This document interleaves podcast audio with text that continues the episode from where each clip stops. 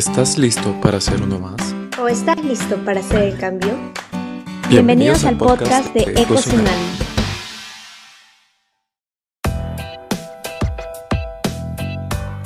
Hola chicos, bienvenidos a un nuevo podcast. Mi nombre es Gabriela y hoy les hablaremos acerca de los incentivos y experimentos de campo en la economía. Los incentivos son una manera de lograr que las personas hagan lo que nosotros deseamos. Pongámonos a pensar o a recordar cuando eras pequeño y te ofrecían dinero o algún juguete por hacer alguna actividad que te disgustaba mucho. Probablemente, en muchas ocasiones, terminaste haciendo esta actividad. Cuando te portabas bien cerca de las fechas de Navidad para que Papá Noel te traiga un regalo.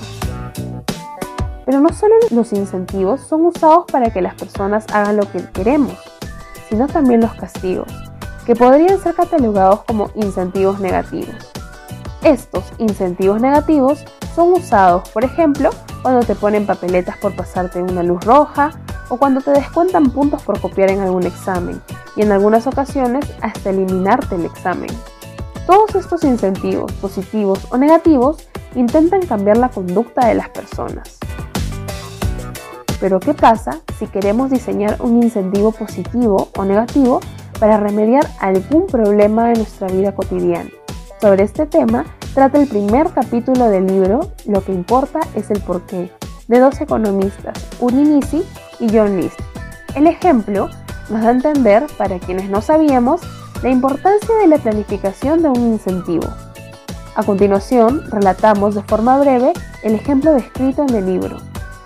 En una guardería de Israel, la maestra Rebeca, quien era muy entregada y cariñosa con los niños, notaba que a la hora de salida algunos padres llegaban tarde.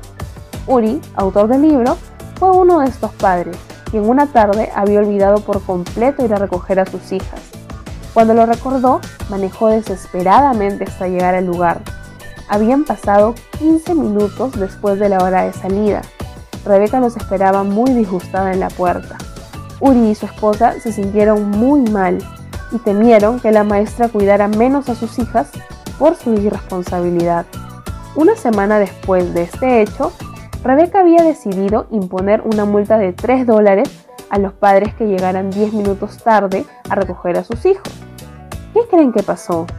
Sucedió que contrariamente a lo que se esperaba, más padres comenzaron a llegar tarde y pagaban los 3 dólares. ¿Qué había pasado? ¿Por qué este incentivo no dio los resultados que se esperaba?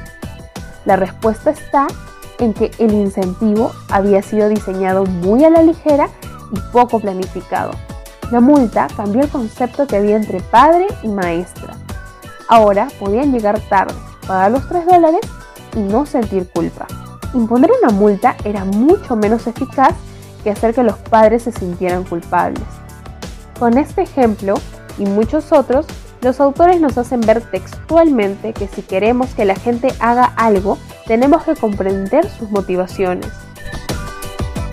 Una vez que hemos comprendido lo que motiva a las personas, logramos que los incentivos funcionen según lo previsto y podemos hacer que la gente, incluyéndonos, se comporte como queremos que lo haga.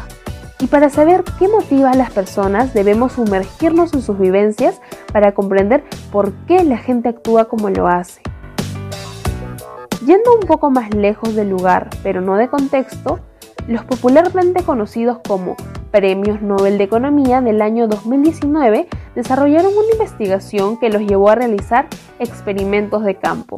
Dentro de estos estudios lograron comprender que las políticas públicas aplicadas en los países no siempre son las mejores, porque han sido desarrolladas y asesoradas por economistas de escritorio, que creen comprender las realidades de la teoría, por lo que muchas de sus políticas son obsoletas.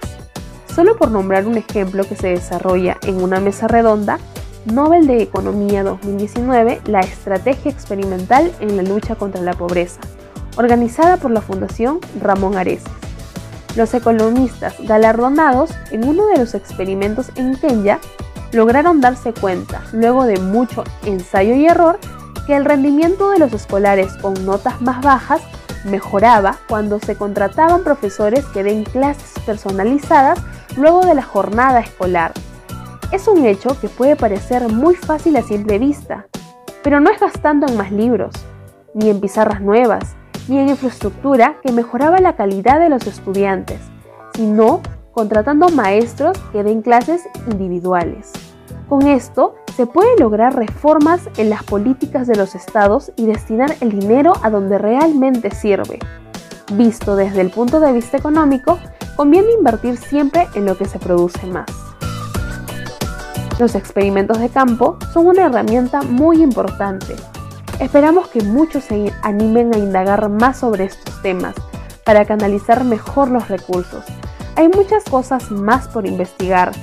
Ahondemos más sobre los experimentos de campo en otros podcasts. No olviden estar atentos a nuestros viernes de podcast. Muchas gracias y hasta la próxima.